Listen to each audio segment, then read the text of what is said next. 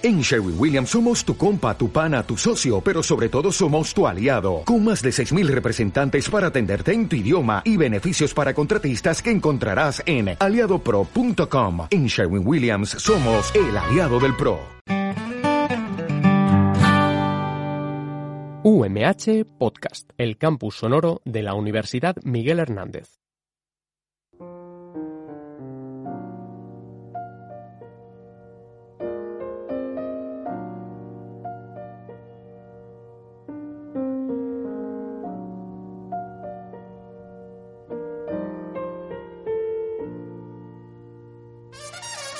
Señoras y señores, hipster, rapero, otakus, miguelenials, sabemos que volver a la rutina es complicado, sobre todo si tienes cara de gremlin.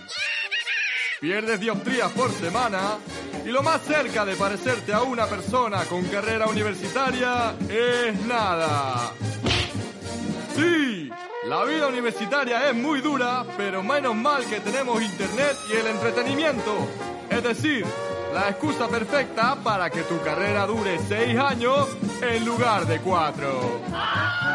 Pese a ello, nosotros nos enfrentamos al tedio todos los jueves y este no va a ser menos. Les damos la bienvenida y aquí comienza Super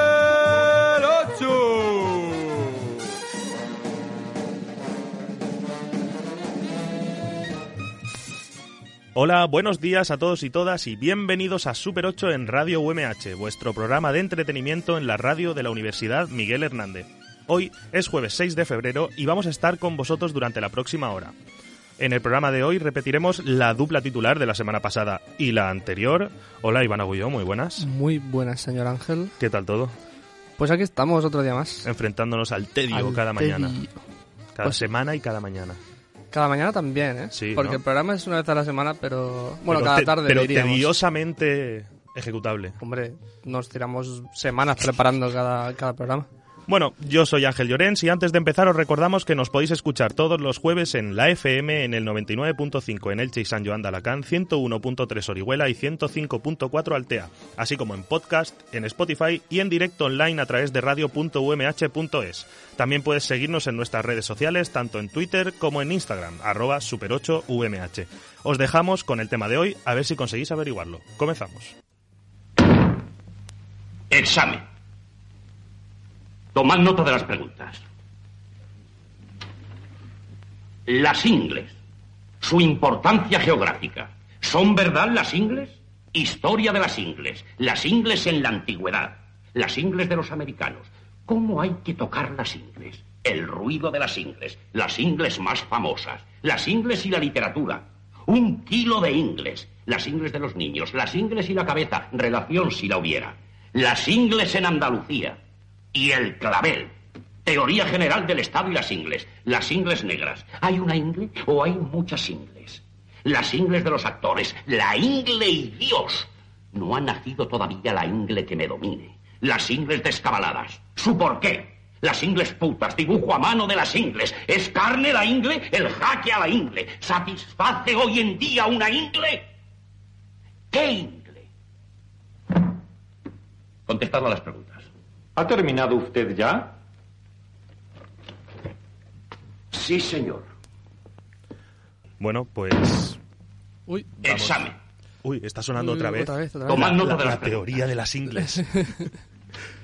No pasa nada. Bueno, las ingles. que, que- es que, lo, Su es que lo estaría escuchando, lo estaría escuchando todo el rato. Todo el rato. Todo el rato. Qué maravilloso. di- o sea, qué conversación. Bueno, monólogo tiene el, el profesor en la película de, Amanece que no es de poco. Amanece que no es poco de José Luis Cuerda a los alumnos bajo la supervisión de la Guardia Civil en esos momentos que controla el pueblo. ¿Y por qué escuchamos esto, Ángel?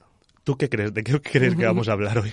Hombre, el- ah, no es el tema del programa... Bueno, está relacionado. porque- Está relacionado. Porque está vamos a hablar de... de los post-exámenes, de, Efectivamente. de los exámenes en sí, pero tenemos que recordar a José Luis Cuerda. Efectivamente, de las distracciones en los estudios es lo que vamos a hablar. Esas distracciones como las ingles, que tanto énfasis ponía el profesor que supieran los alumnos en lo que era. Bueno, Pues sí, lo que decíamos, esta secuencia pertenece a la película Amanece que no es poco, del director y guionista José Luis Cuerda, que el pasado martes 4 de febrero de, febrero de 2020, recordad la fecha porque nos ha dejado un grande. Eh, decía Cuerda de buena parte de su obra que atiende al principio hitchconiano, del que lo narrado, por un lado, debe tener gracia y por otro, maldita la gracia que tiene. ¿Qué te parece? Pues que tiene razón. José Luis Cuerda, Claro, no, se, la, vas a no, se la, no se la vas a quitar.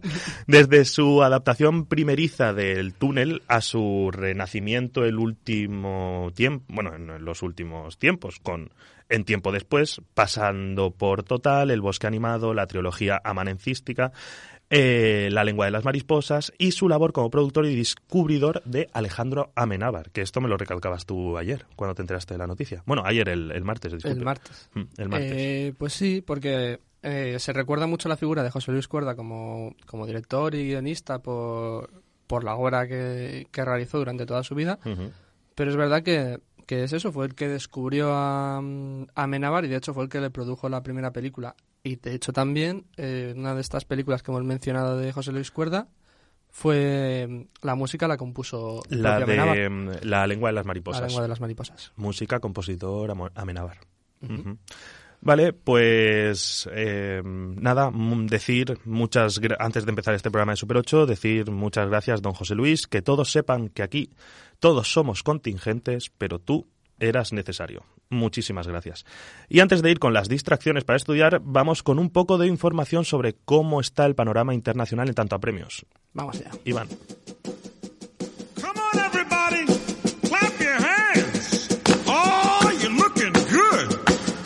Sing my song. It won't take long. We're gonna do the twist, and it goes like this. Come on, let's twist again.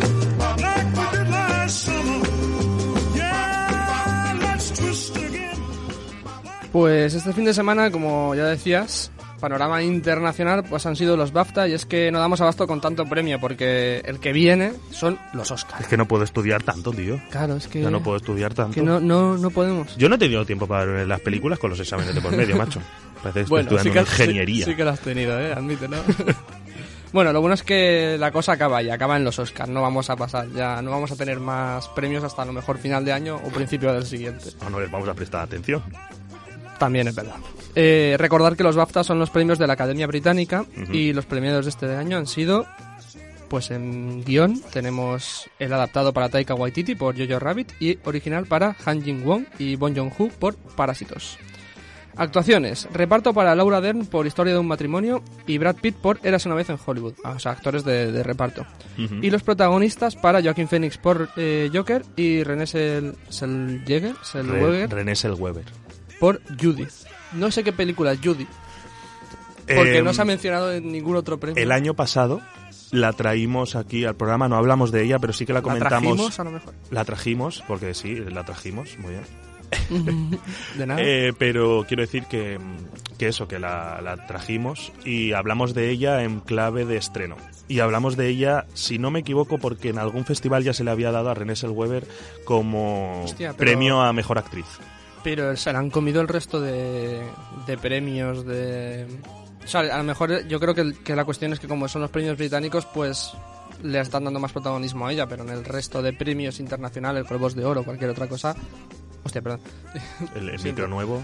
Micro nuevo. eh, no se ha mencionado esta película. Ujú. Vamos a seguir con dirección, que ha sido para Sam Mendes por 1917, que ha sido la película más triunfadora.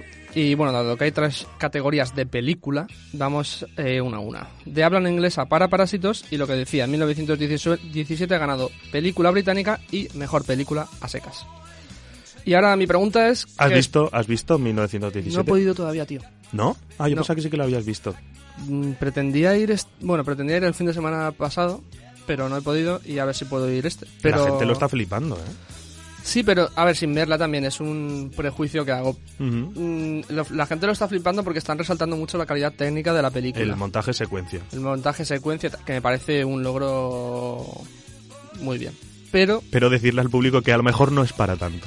no, no, no, no que no sea para tanto, pero al final, eh, o sea, yo lo que espero es que la película tenga una capacidad inmersiva y que, y que eso venga del- de ese plano secuencia, Claro, pero en principio. Pero si sales de una película diciendo, hostia, cómo mola por la técnica y no te ha eh, interesado tanto la historia, los personajes y tal, pues hombre, al final se te queda, se te queda floja. Entiendo que le puedan dar premios de dirección, o sobre todo deberían darles premios técnicos. O sea, esto te lo digo también sin haberla visto. Pero ha- habrá que, habrá que verla y valorarla como tal. Pero es verdad que de, de momento lo que me ha llegado, más que hablar de una historia, me han hablado de una capacidad Sí, técnica sí, de sí, una es lo que también, sí, lo que te decía yo, de lo que más he escuchado es eso. O sea, nadie me ha contado de qué va. Me lo puedo intuir, Pues pero, pero no. Es, no. bueno, es la historia de, de dos soldados en la Primera Guerra Mundial que tienen que ir de un punto a otro y la película además es a tiempo real. O sea, mientras ocurre la, la acción vas viendo y eso en plano secuencia todo lo que va sucediendo. Lo que te decía, que debemos hacer un poco de predicción de cara a los Oscar, aunque solamente sea hablar de mm, mejor película, por ejemplo, Vale. o actuaciones. Ujú. ¿Tú qué piensas? Yo mejor película, a ver, me encantaría que se la llevara Parásitos. Que no... Estaría bien. Que, que es lo que hablamos eh, la semana pasada, al tener, al estar como propuesta para otras categorías en las que posiblemente vaya a ganar, mm, es difícil a lo mejor que le concedan la de mejor película. Pero no, no tengo, es que no tengo claro lo de mejor película. Sí que Jojo Rabbit me gustaría que se llevara algún premio. Jojo Rabbit yo creo que está es muy posible que se lleve, como se ha llevado en los BAFTA, mejor guion adaptado. Adaptado, sí. Y yo creo, y no estoy muy seguro, pero estoy bastante seguro de que eh, mejor película será para Eras una vez en Hollywood y Tarantino no pasará de ahí. Nada más que a lo mejor ganará Brad Pitt. eh, ¿Mejor película? mejor película. Uf, no sé yo, ¿eh? Tú piensas que al final son los premios de la Academia de Hollywood y la Ya. película es un homenaje a eso. Y realmente yo creo que a diferencia de otras películas, no sé, esta como que puede resaltar en ese sentido. Por Vale. lo menos para lo que es la Academia estadounidense. Y nada.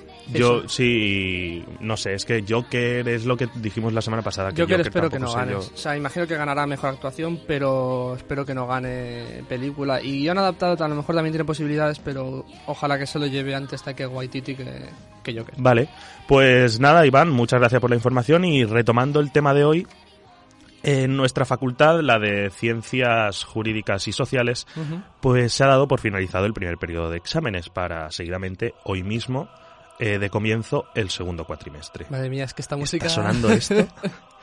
Habrá alumnos que hayan terminado hace días, otros que estén en plenos exámenes y otros que vayan a comenzar, pues para todos estos, para todos ellos, estos consejos. ¿En qué poder perder el tiempo durante Ay, los ay. exámenes? Pues Iván, mira, ¿en qué, ha per- ¿en qué has perdido el tiempo? Pues en muchas cosas la verdad, pero en una de ellas es que yo siendo muy fan de Star Wars y tal, de hecho estamos escuchando un, un tema de, de la maravillosa música de las películas. eh, Ponme, ponme un poco alto esta avanzadilla. Vamos.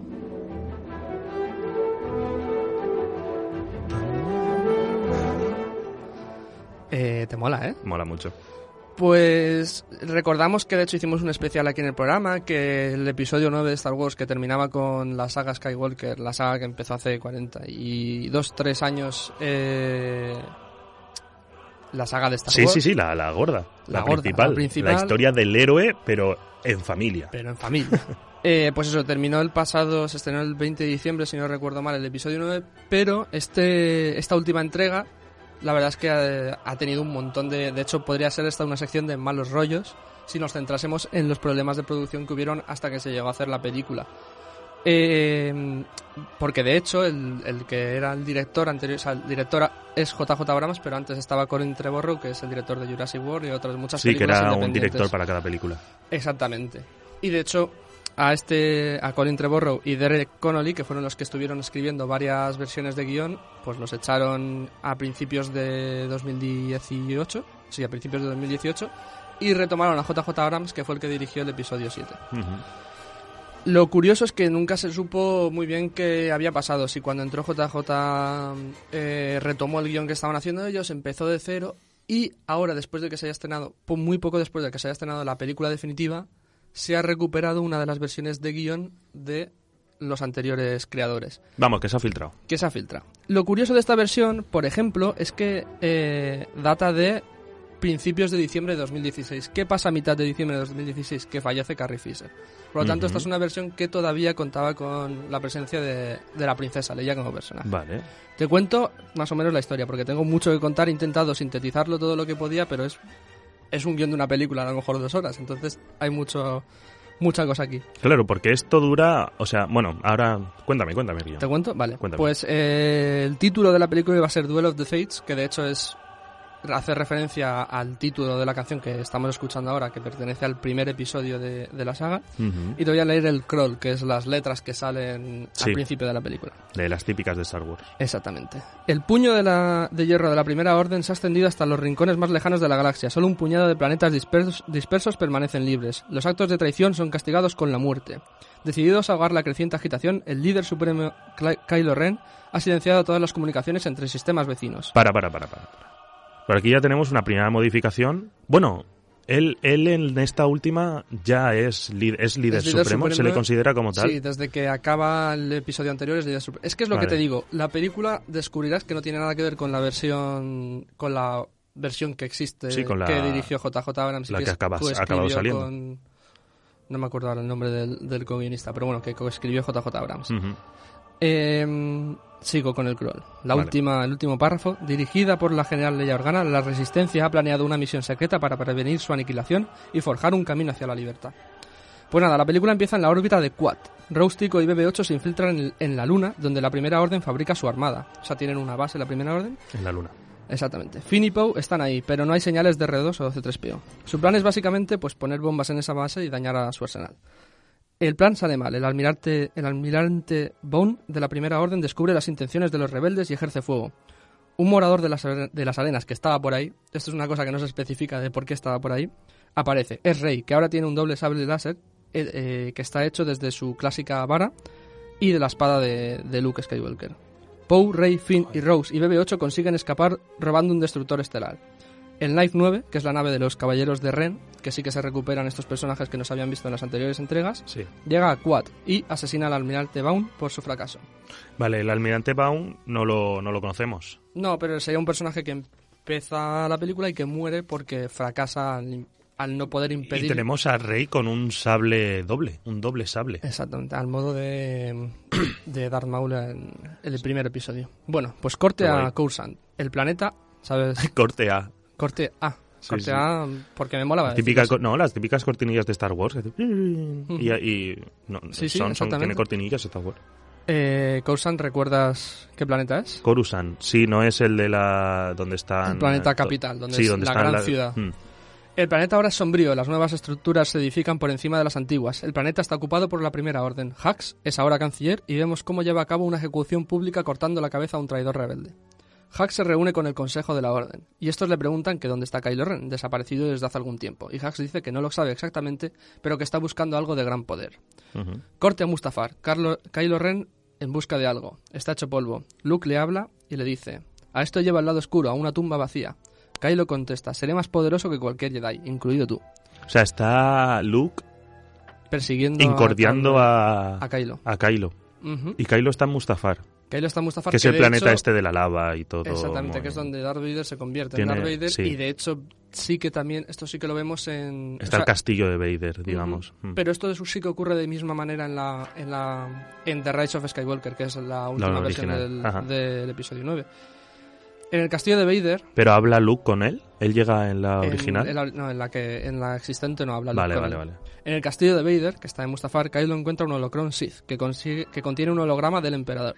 Es un mensaje para Vader, como precaución por si Luke mataba al a Palpatine. Es decir, el emperador previniendo el, su- el encuentro con Luke a final del episodio 6, Ujú. prevé un plan por si Por si falla. Luke acaba con él.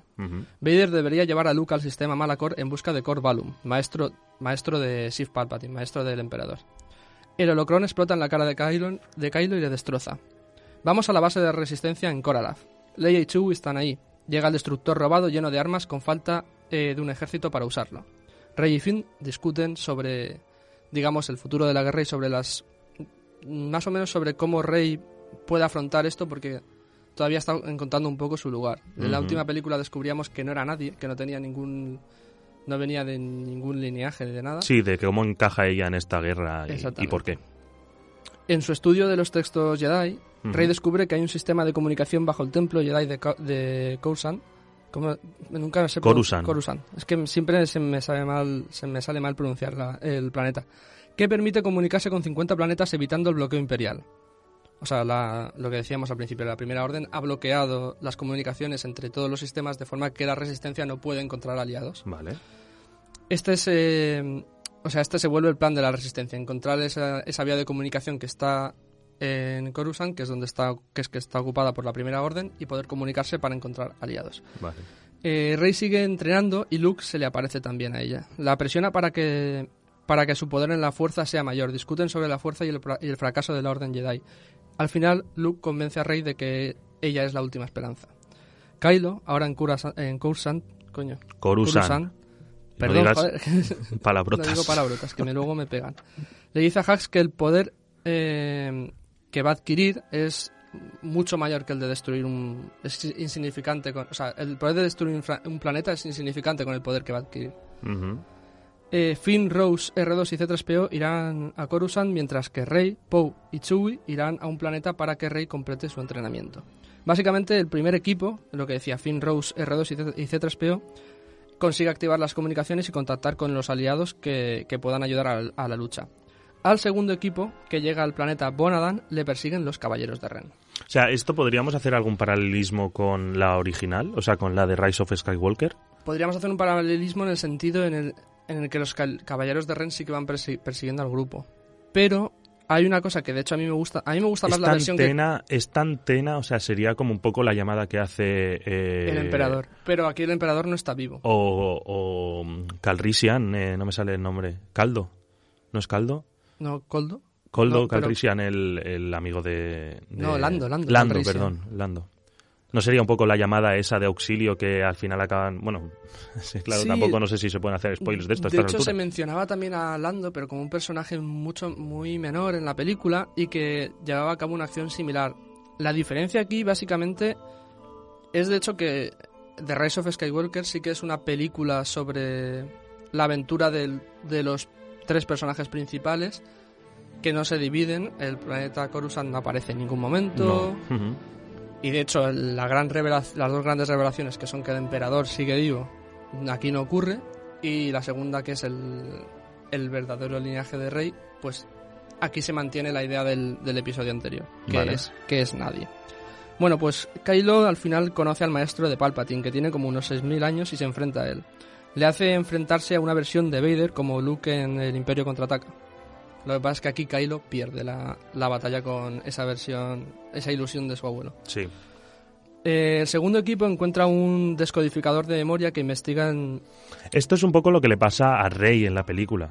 esa- aquí, o sea, aquí también habla, por ejemplo, de un descodificador de memoria, que es lo que hacen con C3PO en la, Sí. en la última película. Sí, no, pero yo te digo de enfrentarse al, al lado, o sea. A un lado oscuro superior, digamos, o algo así, porque Kylo, yo lo que estoy intuyendo aquí es que obviamente va a acabar en, en un buen en buen puerto, no sé, parece. Kylo Ren. Parece. Ahora, ahora veremos. Vale, sigue.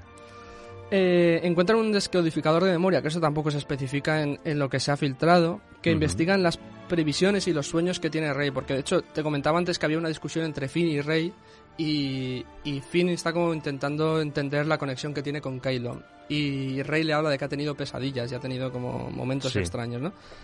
Eh, les alcanzan los caballeros de Ren, pero consiguen escapar.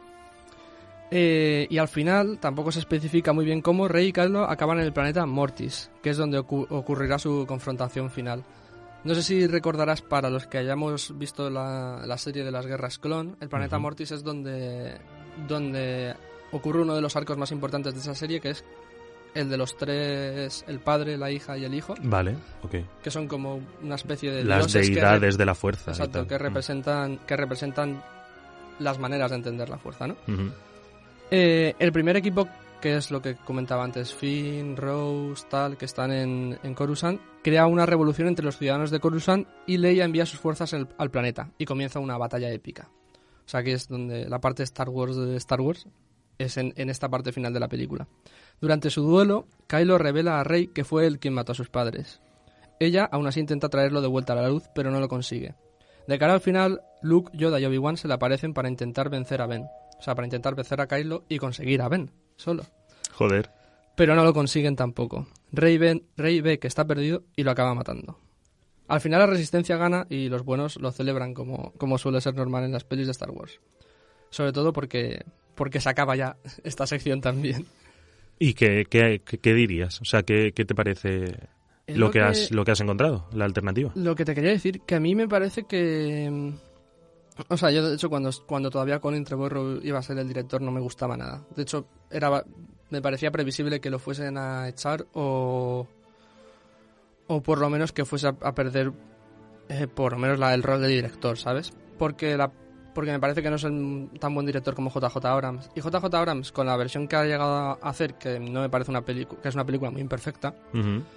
Creo que tiene varios puntos que sí que consiguen darle como una clausura a la saga. O por lo menos veo una intención.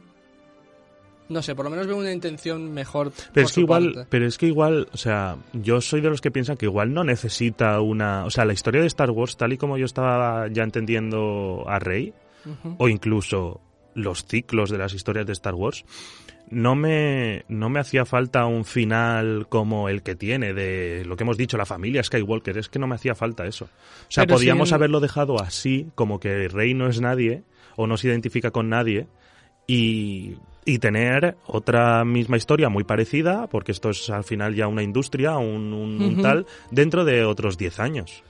Y entender la fuerza como esos ciclos, ¿no? Del elegido, el que llega, el que va a destruir, el... Pero a mí me mola el hecho de que sea una O sea, historia que concluye también. equilibrar. Yo, yo lo veo desde el otro, o sea, desde un punto de vista totalmente contrario. Porque para mí, el hecho de que tenga un final esa historia es como que, que lo cierras, ya está. No, no lo tocas más y lo dejas como lo que es. Porque a lo mejor el, la, la intencionalidad de seguir produciendo y tal, pues se vuelve una manera de, de explotar algo que a lo mejor llega a un punto en el que ya no se puede explotar más. Claro, pero es que se va a seguir la haciendo. Sí, pero no con esta historia. Se van a sacar otras historias. Que Ya. es lo bueno que tiene Star Wars como saga, como lo Universo, que quieras sí. llamarlo. Que es que puedes mirar en cualquier lado de la galaxia y sacar algo.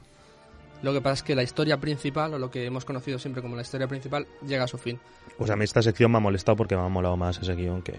¿Sí? A mí no, a mí me gusta mucho más lo que hay. Aunque no esté de acuerdo con, con muchas cosas. No, El final me parece mucho mejor. Es verdad que hubiese tenido críticas que todos los fantasmas en la fuerza hubiesen enfrentado a Kylo. Hubiese tenido muchísimas críticas, pienso yo. Pues yo pienso que era algo que se esperaba bastante. De hecho, que no pase en. sí, la pero ya estaría la gente de, ala, qué flipado, metiendo a todos ahí contra Kylo y. Kylo no puede, los vence. No sé, No sé, no sé. no sé. Pero bueno, Pues esto era lo que te quería. Con esto me he distraído yo en estos exámenes. vale, pues sí que has tenido tiempo para distraerte, ¿Has sí. visto? Vale, pues vamos con la efeméride del día.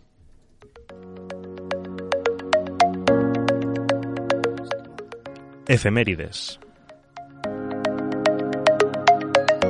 6 de febrero de 2011. La zarigüeya Vizca Heidi se pone a dieta y recibe una oferta para Hollywood.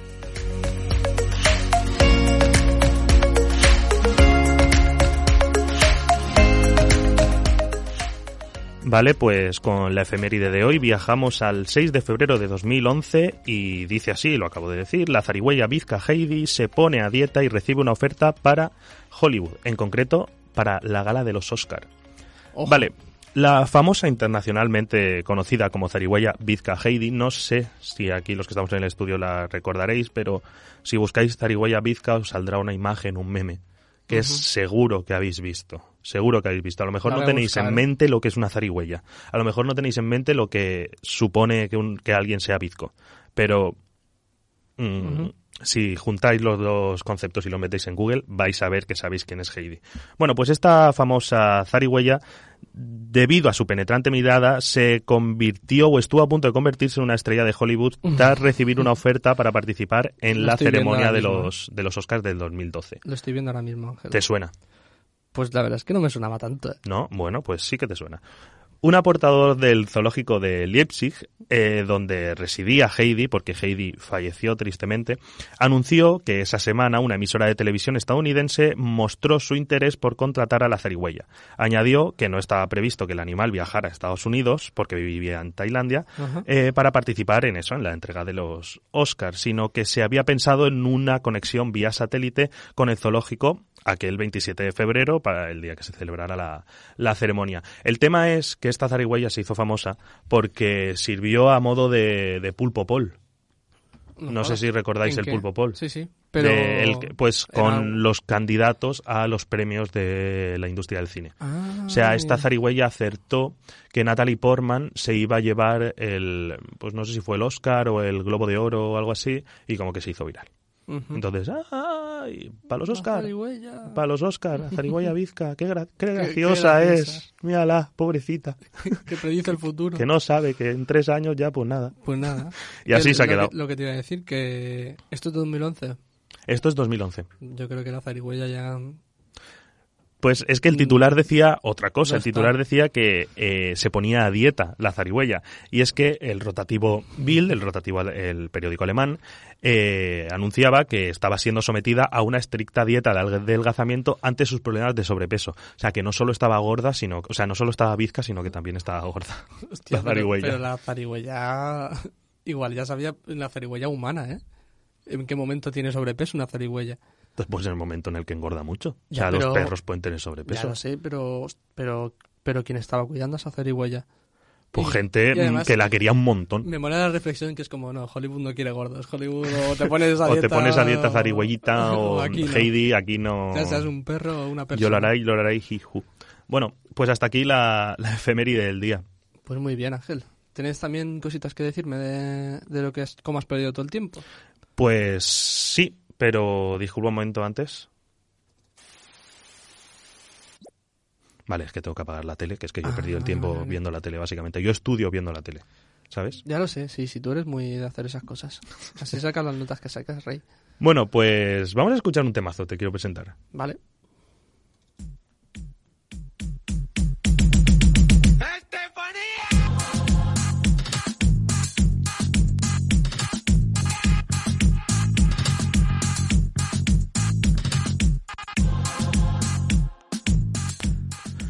Vale, pues te- te- ¿sabes de dónde sale esto? Sí, esto se nos está yendo de las manos ya, ¿eh? Vale, pues efectivamente, no hay duda de que Telecinco cuando apunta en cesta. Y es que la cadena ha tenido que renunciar, de momento, a Gran Hermano por el boicot de anunciantes. No sé si conoces la noticia, el tema este que está No. judicializado. Una movida muy Vale, gorda, tema de acoso que casi, eh, Ah, que vale, casi, sí, o sea, ya- que creo que llega a bio. a- La, conozco y han tenido que renunciar a Gran Hermano momentáneamente. porque los patrocinadores han dicho, pues no Hasta quiero, aquí. no quiero saber nada normal. de esto. Claro.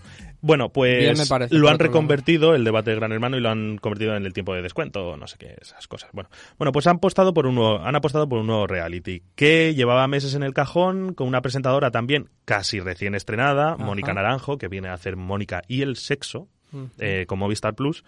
Bueno, y otra repescada que es Sandra Bern- Barneda, que no sé si sabes quién es, esta presentadora como de noticias y matinal, rollo la Susana Griso de ahí, Ajá. parecido, más o menos. Y la han traído a este... a Esta es suele presentar también los debates de, de, de hablar de cosas. Sí, que más que periodista es... No, sí, no. A ver, te- a mí esta es de la... Mónica Naranjo me ha caído siempre bien. Sí, esta mujer también. empezó, eh, Sandra Barneda, empezó cayéndome muy bien, pero tuvo una deriva como a lo Paz Padilla, que de repente la ves presentando el salón y dices, Paz, ¿qué has hecho? Sí, como en su momento... Pero que aún así Paz Padilla me sigue cayendo bien. Me caía muy bien En antes, su momento ya no me sale la persona de que empezó presentando... Ah, y no me sale el nombre.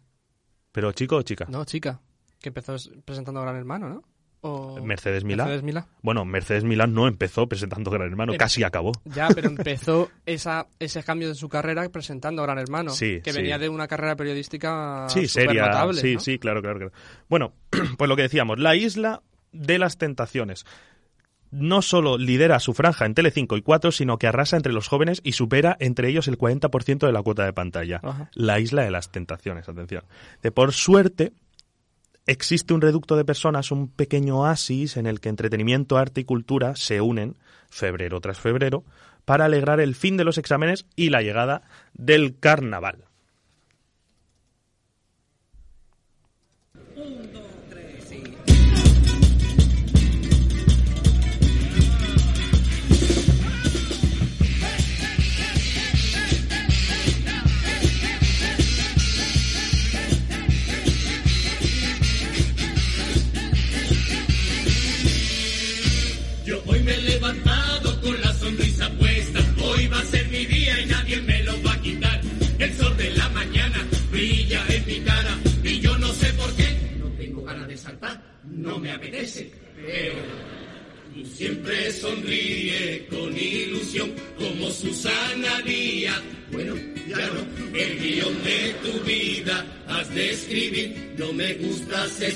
Pero vais a morir.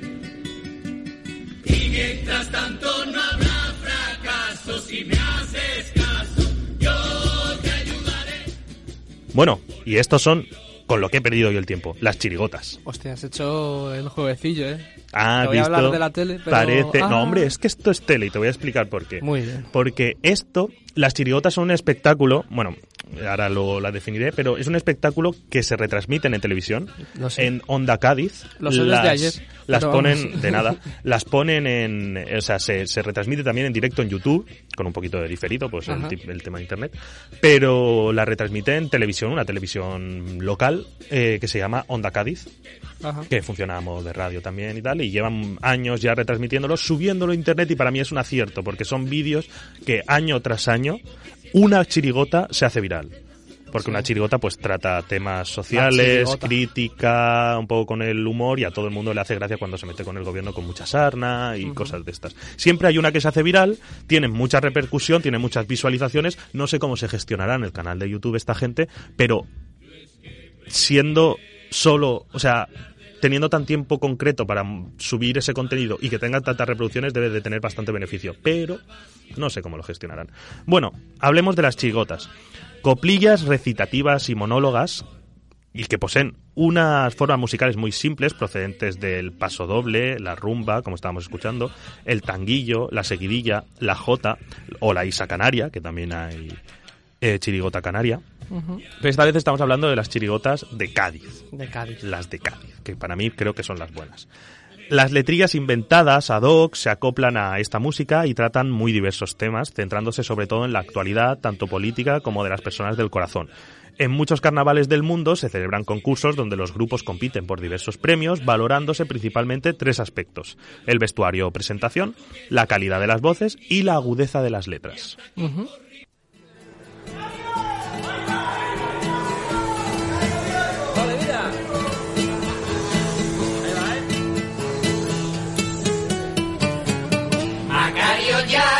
Nuestro amigo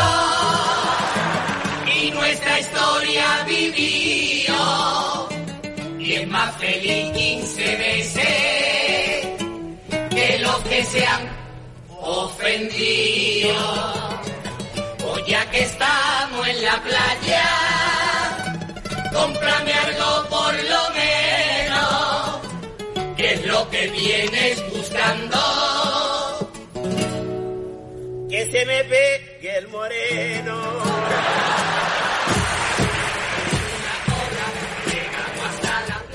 Vale, pues esta es la chirigota No te quemes todavía. Ajá. La anterior eran los coaches low cost, que yo lo hubiese puesto los low coaches, pero, pero bueno, o sea, eso que ya cada uno se gestiona el título como quiere. mal que no lo pusiste tú.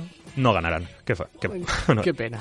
Qué lástima. Bueno, no te quemes todavía. Este, eh, esta chirigota tiene una anécdota muy curiosa y es que el año pasado, eh, perdón, hace dos, para las chirigotas de, de 2018, Sí. este grupo se presentó y se presentaron disfrazados de negros del Tomanta de la playa que solemos ver por el litoral español, ya sea por cualquier playa Por y por otros zona. países del Mediterráneo, gente africana que vende pues cosas de los, lo que podemos encontrar también los chinos, pareos, eh, gorros, tal, Cerveza. utensilios para la playa, cerveza.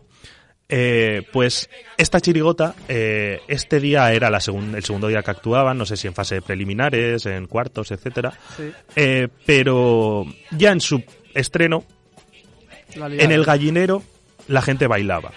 No se sabía exactamente por qué bailaban, pero en Twitter lo que repercutió fue la temática. Es decir, como que está haciendo gracia WhatsApp con este tema que tiene incluye el tema ilegal porque vienen en patera la gente que, que acaba trabajando en eso que y se tal. puede considerar racista. Sí, empezaron a pensar un poco eso. Son gente que habla en defensa de, de una lucha que no han vivido. Entonces, Sí. pues, no saben medir muchas veces.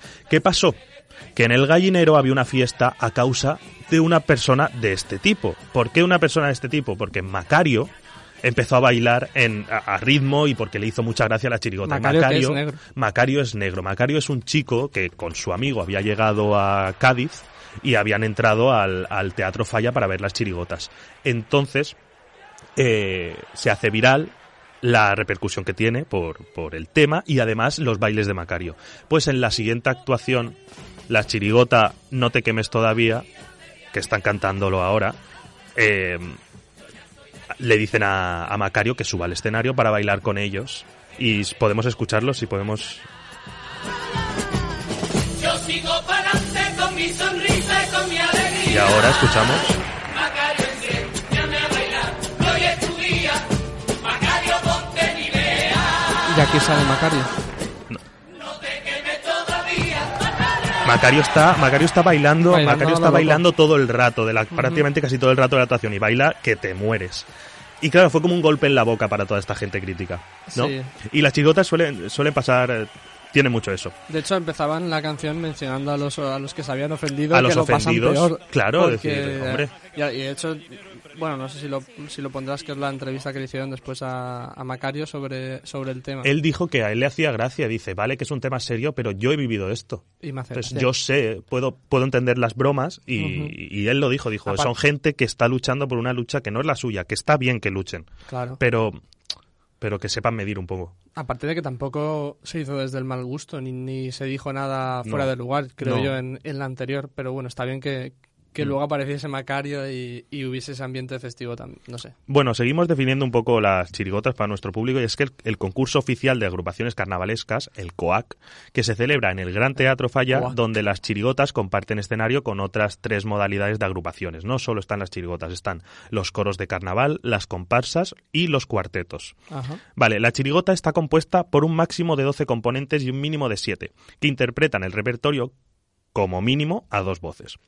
La voz que suele usar la chirigota es el tenor, que lleva la melodía y está acompañada por otras segundas voces, bajo, barítono, etcétera, bombo, una caja, dos guitarras y eh, muchas, en, en algunas ocasiones, eh, las chirigotas, no solo eh, vamos a escuchar al siguiente audio, pero antes, bueno, vamos a empezar. Esta chirigota, los componentes son todos famosos y cumplieron un sueño. Ah, luego hablamos a ver si podemos identificar quiénes son. Hoy la ciencia tiene preguntas que generan mucha disputa. Por ejemplo, ¿quién es el Andy? ¿Quién es el Lucas? El programa Cuarto Milenio que presenta Iker Jiménez. Que da miedo que ni me atrevo a mirar la tele. Pero más indaba me da cambiar y gana Carmele. Se escuchan psicofonías y casos paranormales. Cuando Aguirre se pone a cerveza y abdominales. Como una noche de primavera y una luces con mi compadre en la carretera. Eso es un horni, no me discuta. Y entramos los dos corriendo y estaba el horni lleno de puta. ¿Quién ha dicho que la crisis? ¿Quién ha dicho que la crisis?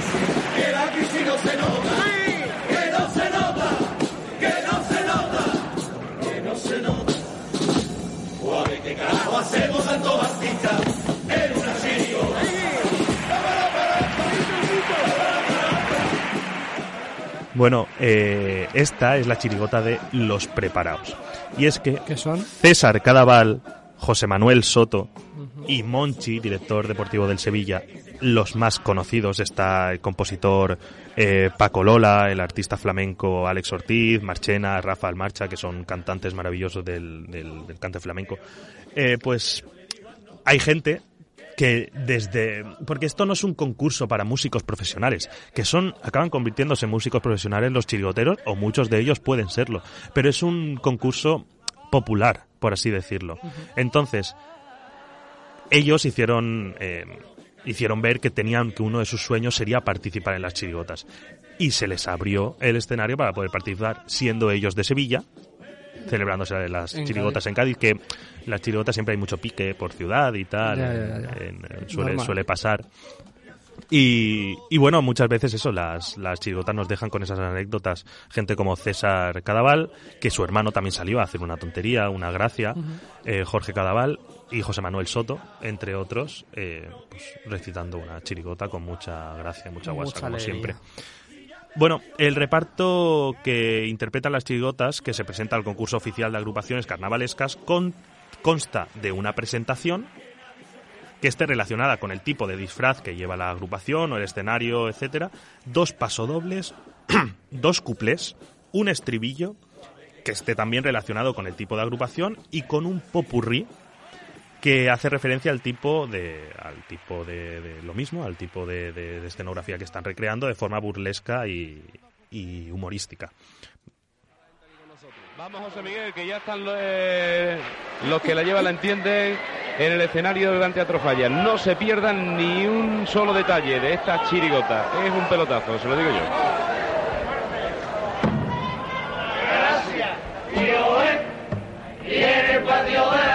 Y está cargando de la día. Y en vez de coger un burro, lo que cogió fue una pulmonía. Aunque bien poco tenía, dio la uña y el pelo. De día y por la mañana, escarbando por la noche, estuvo ahí una semana. Mi suegra, como ya dije, pero en cambio otros no vieron ninguno.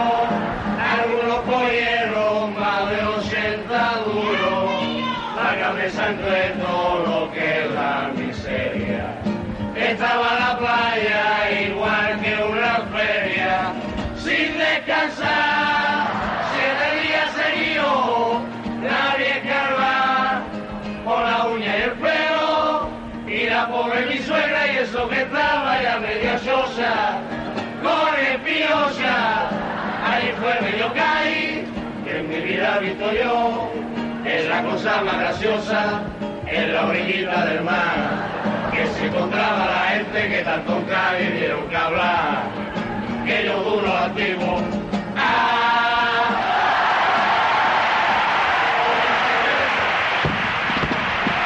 Es verdaderamente genial cómo han interpretado, ustedes se habrán dado cuenta, los duros antiguos al revés.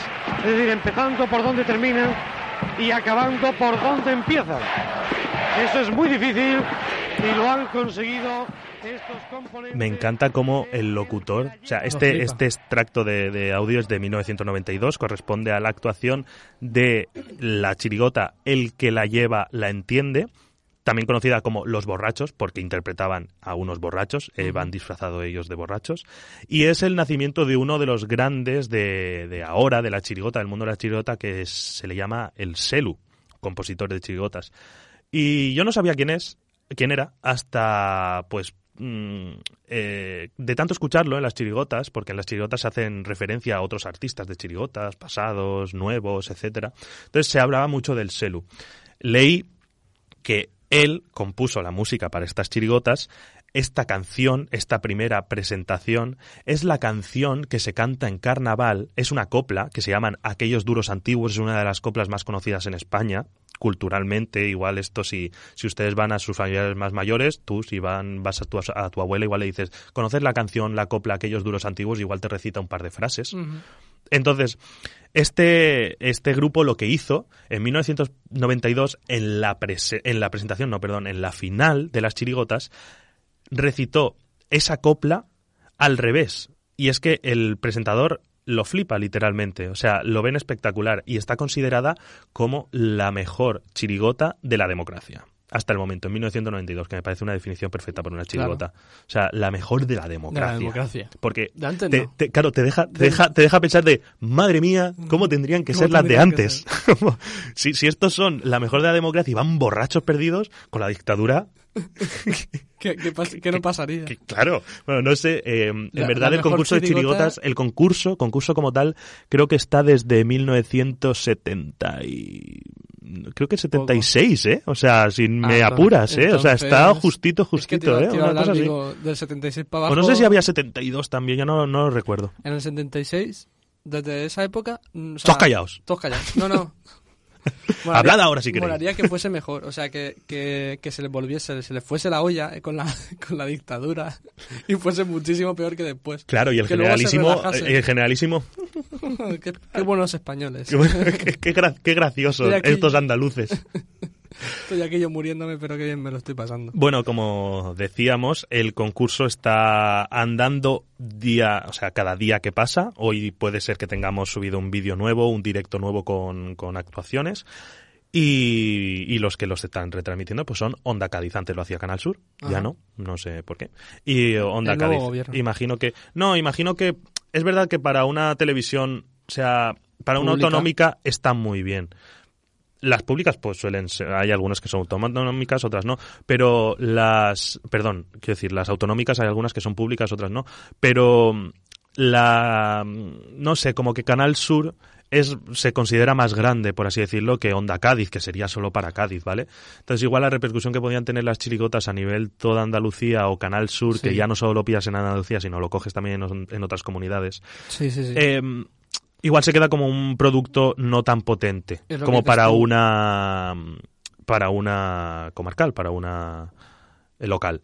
Sí. Pero aún así, vamos, yo yo me tiraría de cabeza y una de las cosas por las que yo, yo te lo he comentado alguna vez, una de las cosas con las que yo hago el cambio y decido meterme a estudiar comunicación audiovisual de estos sueños humildes es acabar trabajando realizando los carnavales de, de Cádiz. Sí, sí, lo digo sinceramente. O sea, ojalá. Si no llego a otras cosas, ojalá, Ojalá pueda llegar a eso. Sí, de verdad. Molaría. Mola, es que me mola, es, es fa- para mí me parece fantástico, es una síntesis musical, cultural y es que son, po- yo los veo como poetas, son geniales, a mí me encantan. Sí, sí, sí. Yo, de hecho, no los conocía hasta que preparando el programa de hoy me lo, me lo comentaste tú, porque no tenía ni idea. Cuando veamos la que este año se haga viral, la traeremos también a La Super 8. traeremos. Perfecto. Y con esto es lo que yo he perdido el tiempo, eh, anunciar que la gran final está prevista que se celebre el 21 de febrero, eh, dando por finalizado el concurso del carnaval y la sección también. Hasta aquí. Pues muy bien, Ángel. ¿Qué, qué, qué te iba a decir? Que, Dime. Nos, que nos queda demasiado tiempo para el programa que hemos hecho. Hombre, Vamos espérate, te- tenga, tenemos el repaso de fin de semana el por repaso delante. del fin de semana, sí, Pues vamos a repasar, que han pasado exámenes, vamos a repasar. Vamos a repasar. Venga.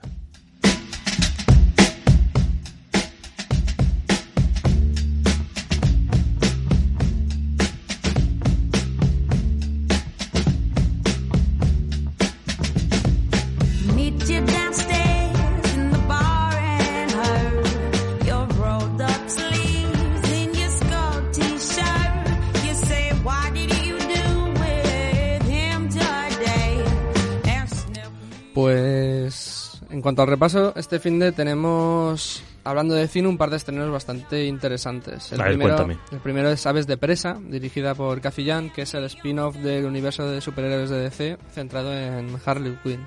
Hoy estoy en modo super friki hablando de, de cosas. El segundo es el escándalo. Pero escucha, escucha, escucha. Dígame, dígame. Spin-off. Spin-off es ¿Antes o después de Escuadrón Suicida? después. Y de Vale. hecho yo creo que Escuadrón Suicida ya no va ni a contar. O sea, no voy a volver a ver a, a Will Smith en Steampunk. Están, a ver... Desde, desde Far West, ¿cómo era? Era- ¿Se llamaba Far West eh, aquella? Así, eh, com- sí, Far, Far- no, Far- no, Far Far West. Wild no. Wild West, algo Sí, así. sí, Wild Wild West. Sí, sí, sí, sí, sí, era esa. Sí. Qué maravilla, ¿eh? Tengo, tengo que hablar un día en este programa de, que de hecho tú lo sabes porque lo hemos hablado alguna vez, de la historia de Kevin Smith con la versión de Superman que no se llegó a hacer y su relación con Wild Wild West. Que es, Ah, que- pero ¿no la hemos traído aquí? No, no, es- me suena. Lo hemos, lo hemos llegado a hablar porque es una sección que yo me he planteado en algún momento pero que nunca he llegado a hacer, pero esa es brutal, es de las mejores. Hombre, pues dices que tenemos tiempo de sobra para el programa. O sea, si das los estrenos y la comentas, Ah, no, lo anuncias. Puede ser que sí que la haya traído. ¿O no? Bueno, pues No eh, dime, no lo dime, dime los estrenos y ahora lo recordamos. Vale, pues nada, decirte que ya que has hablado del tema del Escuadrón Suicida, el Escuadrón Suicida se está preparando otra versión que la dirige James Gunn, que después de que lo echasen de Marvel, que era el director de Guardians de la Galaxia, que ahora la ha vuelto a contratar Marvel, Ajá. lo contrató DC para hacer eh, una nueva versión de Suicide Squad. Y cuenta con Pero algunos... Escuadrón Suicida no la hizo él. No, la anterior no. La anterior es un desastre horroroso. Que más vale recordar quién, no recordar quién No la hizo, recordar quién la hizo. Por su bien, ¿eh? No por nosotros. Pero sí que es verdad que, que, que en esta nueva versión van a contar con algunos de los actores que ya participaron en la anterior, incluyendo a Margot Robbie como Harley Quinn. Bueno, y, Margot, ahora- y Margot Robbie, con tanto que se mueve en tanto papeles de dirección y tal. ¿cómo, cómo, no sé, ¿dónde saca tiempo esta mujer para hacer también la película de Harley Quinn? Pues no sé, porque ahora está también, no sé si nominada por, por Eras una vez en Hollywood, por Claro. interpretar a Salon Tate. Pero bueno, vamos a seguir con, con estrenos de cine, porque el segundo es El Escándalo, que el título original es Boomshell de Ray Roach, de Jay Roach, que trata como un grupo de mujeres destapó uno de los escándalos mediáticos más grandes de Fox News. O sea, tenemos... bueno, o sea, los dos estrenos de esta semana me mola porque son muy centrados en mujeres y que tratan temas bastante feministas. De hecho, eh, el otro día estuve viendo con respecto a Aves de Presa como que la dirige una mujer, Boomsell, ¿no? Eh, en una escena de acción una se pone una en plan una cinta en el pelo una cinta no una no me sale la palabra. Una no qué es esto Una goma. mola? una goma en el pelo para poder pelear. Y, y hacía alguien mención en Twitter al hecho de que un tío dirigiendo una película de superhéroes o superheroínas no haría eso. Pero sin embargo el hecho de que que es un problema que se también se ha mencionado de cara a los Oscars que no hay mujeres directoras en ninguna nominación ni, casi ni siquiera en guion pero bueno, eso, que, que me mola por eso los estrenos de esta semana de cine. Pero también para acabar, porque quiero hablar de tele, y solamente voy a mencionar una cosa, es que si tenéis Movistar Plus, podéis y deberíais eh, rebobinar vuestra tele hasta el día 4, porque recordemos que, que Movistar te permite ver los siete días anteriores de, de programación, Ujú. poner la 1 y disfrutar de Amanece que no es poco, de José Luis Cuerda. Y nada, estos son los estrenos del fin de semana. Vale, pues querías comentar el, el, el tema este, el, em, lo que me has dicho de, del otro Superman Ah. y la relación con Wild Wild West. Hostia, pero eso ya sí que nos vamos de programa, ¿eh? Hombre, pero coméntalo así por encima un poco. Pues nada, que Kevin Smith, que director de Clerks y mm, guionista y Sí. persona famosa de, bueno, de Hollywood, pero del movimiento independiente de los años 90, Ujú. eh, además gran friki que ha escrito cómics y dirigido series de superhéroes y tal, Igual que tú. Igual que yo, eh, lo contrató un productor que estaba muy loco y que era el único que hace unos años tenía los derechos para hacer Superman. Y tenía ideas loquísimas para hacer Superman.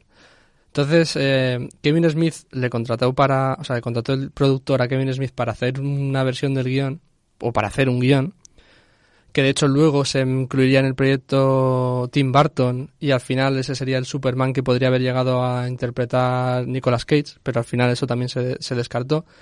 La cuestión es que en reuniones del productor con Kevin Smith, este productor se quería meter demasiado en la historia.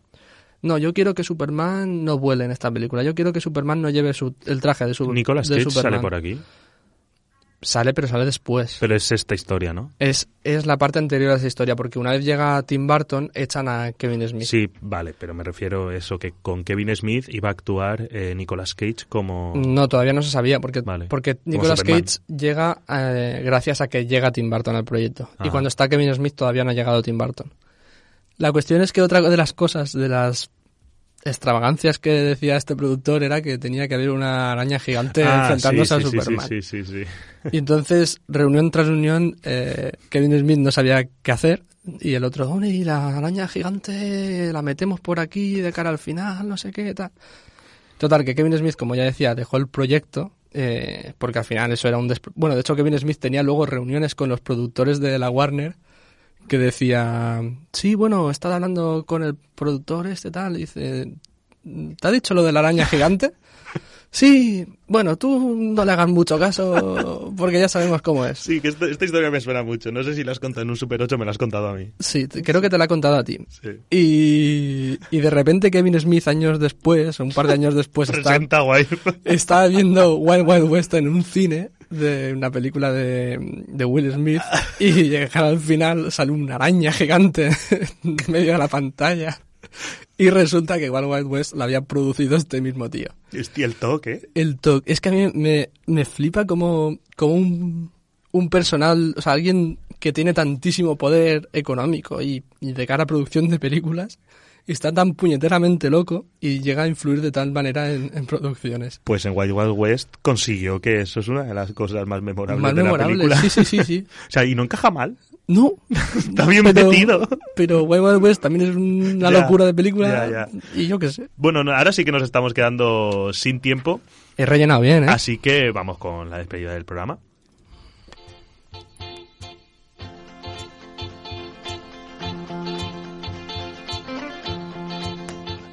Bueno, pues hasta aquí con nuestras recomendaciones de cara al fin de semana, con esta anécdota tan graciosa que nos traía Iván. Por desgracia está llegando el momento de despedirnos. Hoy hemos hablado sobre los consejitos para en qué perder el tiempo durante exámenes o con qué perder el tiempo y el guion de Star Wars, el guion alternativo, las Ajá. chirigotas y sobre todo también de la obra un poquito de, del gran José Luis Cuerda. Vale, gracias Iván Agulló, un día más aquí en el programa. Esta vez como técnico hemos tenido a Marta Caballero. Os recordamos que nos podéis encontrar y escuchar todos los jueves en la FM en el 99.5 en Elche y San Joan de Alacant, 101.3 Orihuela y 105.4 Altea, así como en podcast, en Spotify y en directo online a través de radio.umh.es. También podéis seguirnos en nuestras redes sociales, tanto en Twitter como en Instagram, arroba super8umh. Nada más por hoy, un saludo, yo soy Ángel Llorens y nos vemos la semana que viene. Dime. ¿Puedo decir una cosa? Corre. Recordaros que mañana amanecerá, que no es poco. Eso es.